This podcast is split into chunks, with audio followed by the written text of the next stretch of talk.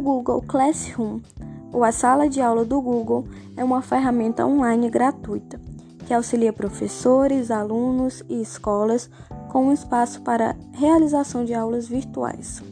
Por meio dessa plataforma, as turmas podem comunicar-se e manter as aulas à distância mais organizadas.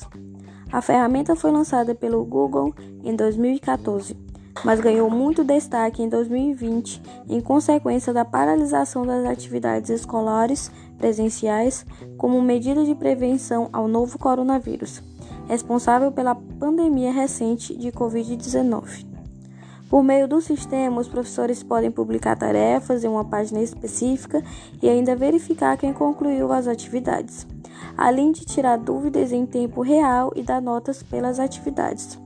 Os colegas de turma podem comunicar-se e receber notificações quando novos conteúdos são inseridos na sala de aula virtual. Além de poder utilizar o sistema em computadores, ele pode ser baixado em forma de aplicativo nos celulares e smartphones. Mas como utilizar o Google Classroom? É muito fácil. Primeiramente, é necessário ter uma conta no Gmail. Depois, acesse o Google Classroom pelo computador ou baixe o aplicativo. Depois, basta digitar seu e-mail e a senha. Se você for professor ou diretor de uma instituição de ensino, é só clicar na opção para criar a turma. É possível nomear a turma, escolher o assunto e até determinar o número da sala.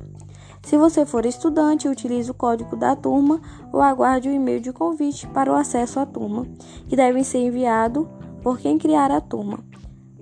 Para o professor acessar o código, basta clicar na ferramenta de configuração de sua turma para acessar a opção de convidar por e-mail, deve clicar no item Pessoas.